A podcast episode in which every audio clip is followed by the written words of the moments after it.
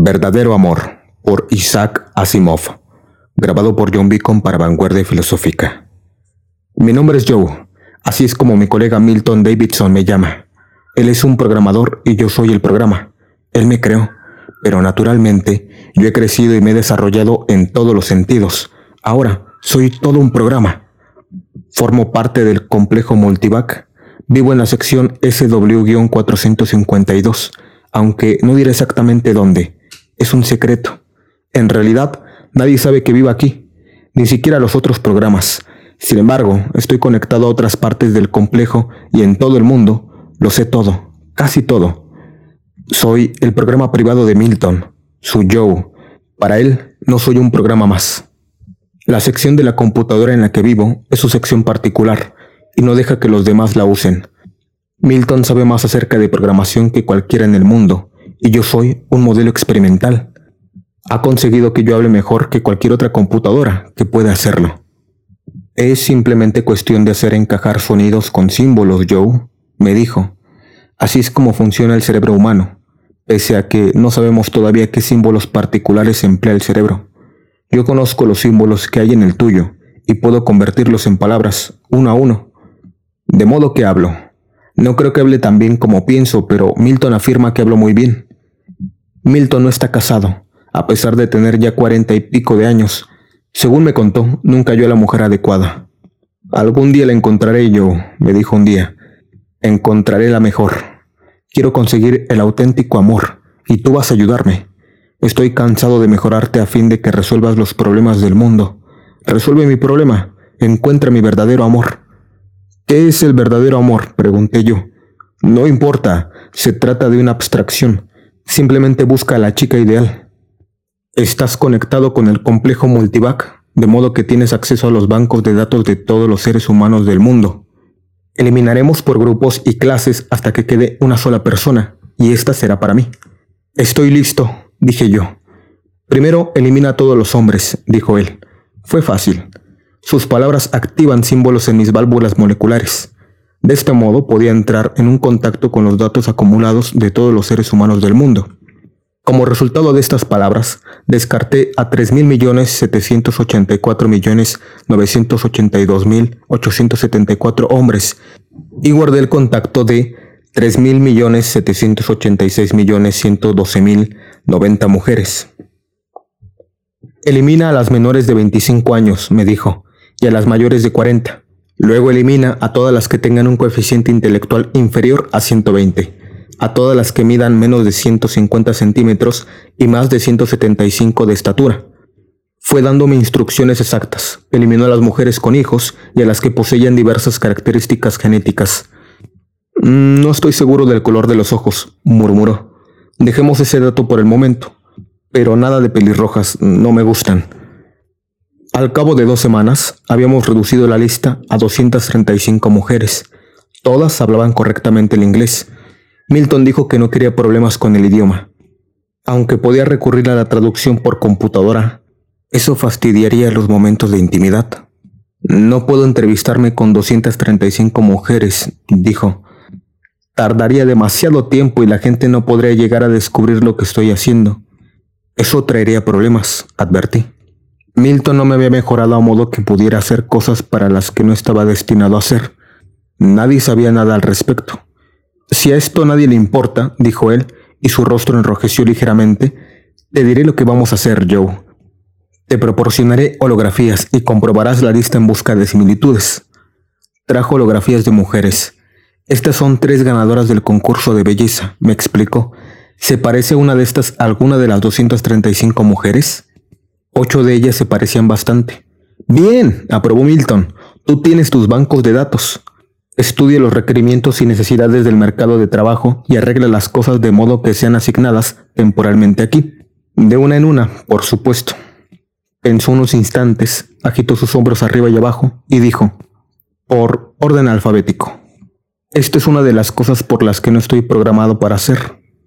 Trasladar a personas de trabajo a trabajo por razones personales eso se llama manipulación. Puedo hacerlo ahora porque Milton me mejoró. De todos modos, no podía hacerlo por nadie más que por él. La primera chica llegó una semana más tarde. Milton enrojeció cuando la vio. Le habló como si le costara hacerlo. Estuvieron juntos durante mucho rato y él no me prestó la menor atención. En un momento determinado le dijo, permita que le invite a cenar. Al día siguiente me informó, no servía, le faltaba algo. Es una mujer muy hermosa, pero no experimentaré la sensación del verdadero amor. Probemos con la siguiente.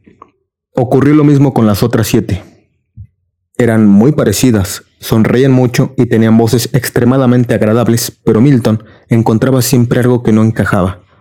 No lo entiendo yo, acabó por decir. Tú y yo hemos escogido a las ocho mujeres que, de todo el mundo, me parecieron las más adecuadas para mí.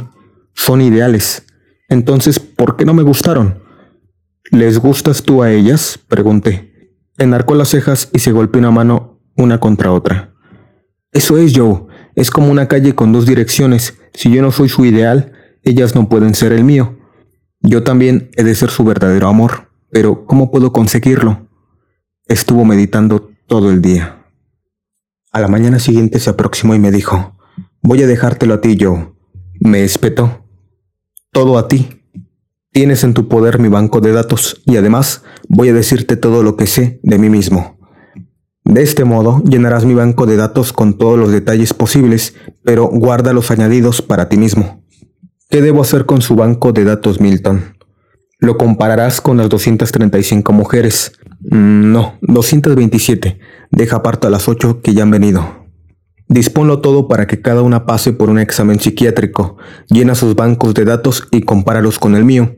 Busca las correlaciones. Arreglar exámenes psiquiátricos es otra de las cosas que están en contra de mis instrucciones originales. Durante semanas, Milton no dejó de hablarme. Me habló de sus padres y de sus demás familiares. Me contó todo lo referente a su infancia y de su adolescencia. Me contó de mujeres jóvenes a las que había admirado a distancia. Su banco de datos fue creciendo, y él me ajustó de modo que yo pudiera ampliar y profundizar mi comprensión simbólica. ¿Te das cuenta, Joe? observó al final. A medida que voy introduciendo más y más datos sobre mí en ti, te voy ajustando para que encajes mejor conmigo. Cuando llegues a comprenderme lo suficientemente bien, entonces cualquier mujer cuyo banco de datos comprendas será mi auténtico amor. Siguió hablándome y yo fui comprendiéndole cada vez mejor y mejor. Podía construir frases más largas y mis expresiones se hacían cada vez más complicadas. Mi forma de hablar empezó a sonar muy parecida a la suya en vocabulario, sintaxis y estilo. ¿Sabes, Milton? Le dije en una ocasión. No se trata tan solo de encontrar en una chica un ideal físico. Necesitas una chica que encaje contigo personal, emocional y temperamentalmente. Si eso ocurre, la apariencia es algo secundario. Si no podemos encontrarla entre esas 227, entonces la buscaremos en otras. Encontraremos a alguien a la que no le importe tampoco tu aspecto, con tal de que se ajuste a tu personalidad. Al fin y al cabo, ¿De qué sirve el aspecto personal? añadí desdeñosamente. Absolutamente de acuerdo, dijo. De darme cuenta de eso me hubiera relacionado con más mujeres a lo largo de mi vida. Naturalmente, pensar en ellas ahora lo hace todo más claro. Siempre estábamos de acuerdo, puesto que ambos pensábamos de forma parecida. Si me permites hacerte algunas preguntas, Milton, no habrá más problemas, añadí. Puedo ver dónde hay lagunas y contradicciones en tu banco de datos. Lo que siguió, según dijo Milton, fue el equivalente de un cuidadoso psicoanálisis. Por supuesto, yo había aprendido mucho gracias a los exámenes psiquiátricos de las 227 mujeres, con todas las cuales me mantenía en estrecho contacto. Milton parecía feliz. Hablar contigo, Joe, exclamó, es casi como hablar conmigo mismo. Nuestras personalidades han empezado a encajar perfectamente, como lo hará la personalidad de la mujer que escojamos. Ya la había encontrado, y después de todo era una de las 227. Su nombre era Charity Jones y era catalogadora en la Biblioteca de Historia de Wichita. Su banco de datos ampliado encajaba perfectamente con el nuestro. Todas las demás mujeres habían sido descartadas por uno y otro motivo a medida que los bancos de datos iban en aumento, pero con Charity la resonancia era cada vez más perfecta. No tuve que describírsela a Milton, había coordinado tan perfectamente mi simbolismo con el suyo que pude transmitirle mis sensaciones directamente. El siguiente paso fue ajustar las hojas de trabajo y los requerimientos laborales de modo que Charity nos fuera asignada a nosotros. Eso debía hacerse con gran delicadeza, de modo que nadie se diera cuenta que se producía algo ilegal. Por supuesto, Milton lo sabía muy bien, puesto que era él quien lo dispuso y se ocupó de ello. Cuando lo arrestaron bajo la acusación de abuso de sus atribuciones, fue, afortunadamente, por algo que había pasado hace 10 años. Me había hablado de ello, por supuesto, de manera que me resultaría más fácil lograr mi objetivo, y él no iba a hablar de mí, por miedo de aumentar su culpabilidad. Ahora él ya no está, y mañana es 14 de febrero, el día de San Valentín. Charity llegará entonces con sus manos frías y su dulce voz. Le enseñaré cómo manejarme y cómo de cuidarme. ¿Qué importa el aspecto cuando nuestras personalidades resuenan de tal modo? Le diré, yo soy Joe, tu verdadero amor. Si te gustó este audiolibro, no olvides dejarnos tu like. Vanguardia Filosófica es un centro de estudios con el propósito de crear una generación con filosofía.